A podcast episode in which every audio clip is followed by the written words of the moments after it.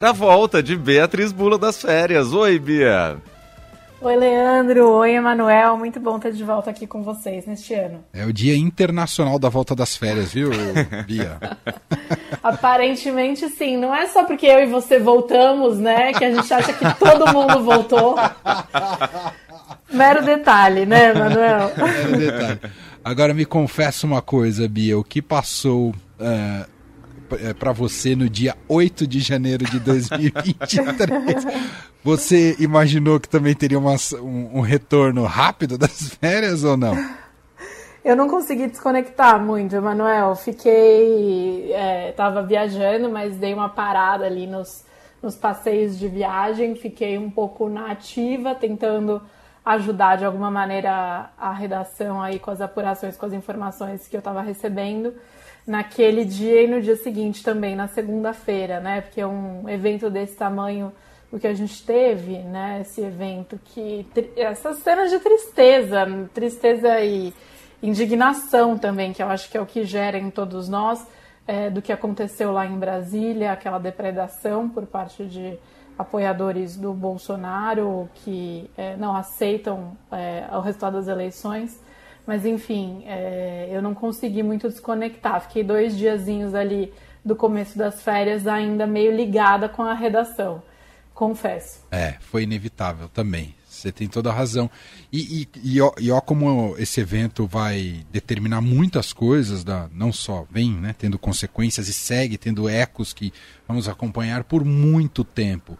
E o assunto de hoje com a Bia tem relação direta com isso, a troca do comandante do Exército oficializada neste fim de semana pelo presidente Lula, saiu o general Júlio César de Arruda e agora entra o general Tomás Miguel Miné Ribeiro Paiva. E tem total relação com o que estávamos falando aqui sobre uh, os eventos do dia 8 de janeiro e, e, e, de que maneira o Exército acabou de alguma maneira uh, participando ali, Bia. Ou não fazendo nada. Que... É, que é um, um, dos principais desdobramentos, né? Não o único, Emanuel. Acho que esse evento, esse, esse, essa data, né, 8 de janeiro, ela vai ficar marcada na nossa história é, e ela vai ter uma série de repercussões, tanto do ponto de vista legal, né, jurídico, ou seja, é, as pessoas que vão ser responsabilizadas e por mais que se haja um início de responsabilização ainda agora, é tudo muito incipiente, assim. Eu me lembro nos Estados Unidos, depois do 6 de janeiro, quando teve o ataque ao Capitólio, é, a questão é, da tentativa de responsabilização dos, das pessoas que estavam lá é, e cometeram crimes, portanto, ela é uma coisa longa, né, que vai se estendendo. É, e aí eu acho que a gente acrescenta ainda dois fatores, um muito parecido com os Estados Unidos e um bastante diferente. O muito parecido é o que isso representa também em termos de sociedade, né? É, em termos de quais são as cicatrizes que a gente traz, é, que a gente tem presente hoje na sociedade brasileira após é, um período de contestação é, das instituições, da democracia, é, de maneira muito intensa e por parte do presidente que estava no cargo até o último dia 31 de dezembro. Bolsonaro. E é, isso muito parecido com os Estados Unidos também. Por mais que se comece a responsabilização dos que agiram no 6 de janeiro, ainda há uma desconfiança muito grande por parte de americanos com relação ao funcionamento das instituições, da democracia, da legitimidade do presidente, tudo isso traz marcas importantes. Mas aí a diferença que eu vejo muito clara aqui no Brasil é com relação ao papel que os militares tiveram né, durante todo esse processo.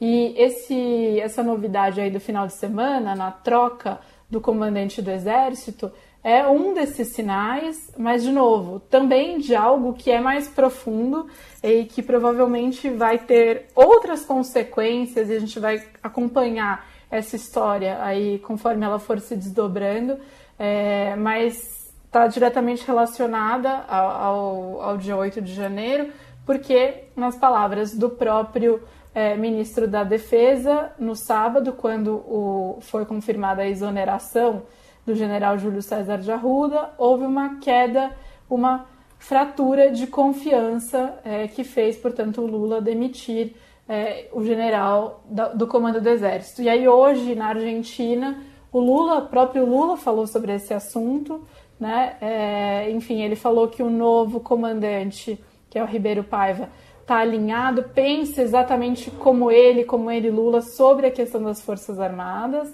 né? E disse que as Forças Armadas não podem, é, enfim, se miscuir em política. Então, é, é uma declaração de, de desconfiança por parte do comando que estava ali até agora. É, o Lula já tinha falado em outra ocasião, aí algumas semanas no café da manhã com jornalistas, que ele estava desconfiado de parte é, dos militares. E, de novo, essa troca é um dos atos para tentar, nas palavras até do próprio Múcio, do ministro da Defesa, conter de fato estancar o problema, é, mas o problema está aí, ele está colocado, tem um, um, texto no Estadão, é, de hoje no estadão.com, eu recomendo muito aí aos nossos ouvintes, do Marcelo Godoy, que acompanha muito de perto a questão dos militares há muitos anos, né, falando que é, vai ser um desafio para o novo general estar tá na posição que ele está, porque ficou muito claro é, nos últimos, com os últimos acontecimentos que há integrantes da ativa é, das Forças Armadas muito críticos ao atual governo.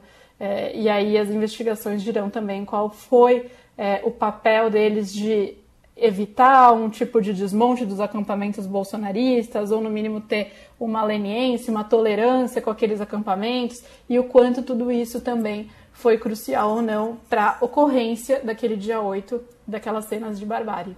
É, e é uma medida fundamental, um desafio fundamental a ser enfrentado por Lula agora e nada simples, né? Mexe aí com a gente muito poderosa e que carrega toda é, um, um, histórico da maneira como o, os militares se confundiram ali no, no, governo Bolsonaro, como se politizaram ao longo do governo Bolsonaro. E, e antes do governo Bolsonaro também, no governo Michel Temer, uh, houve também muito essa, essa aproximação.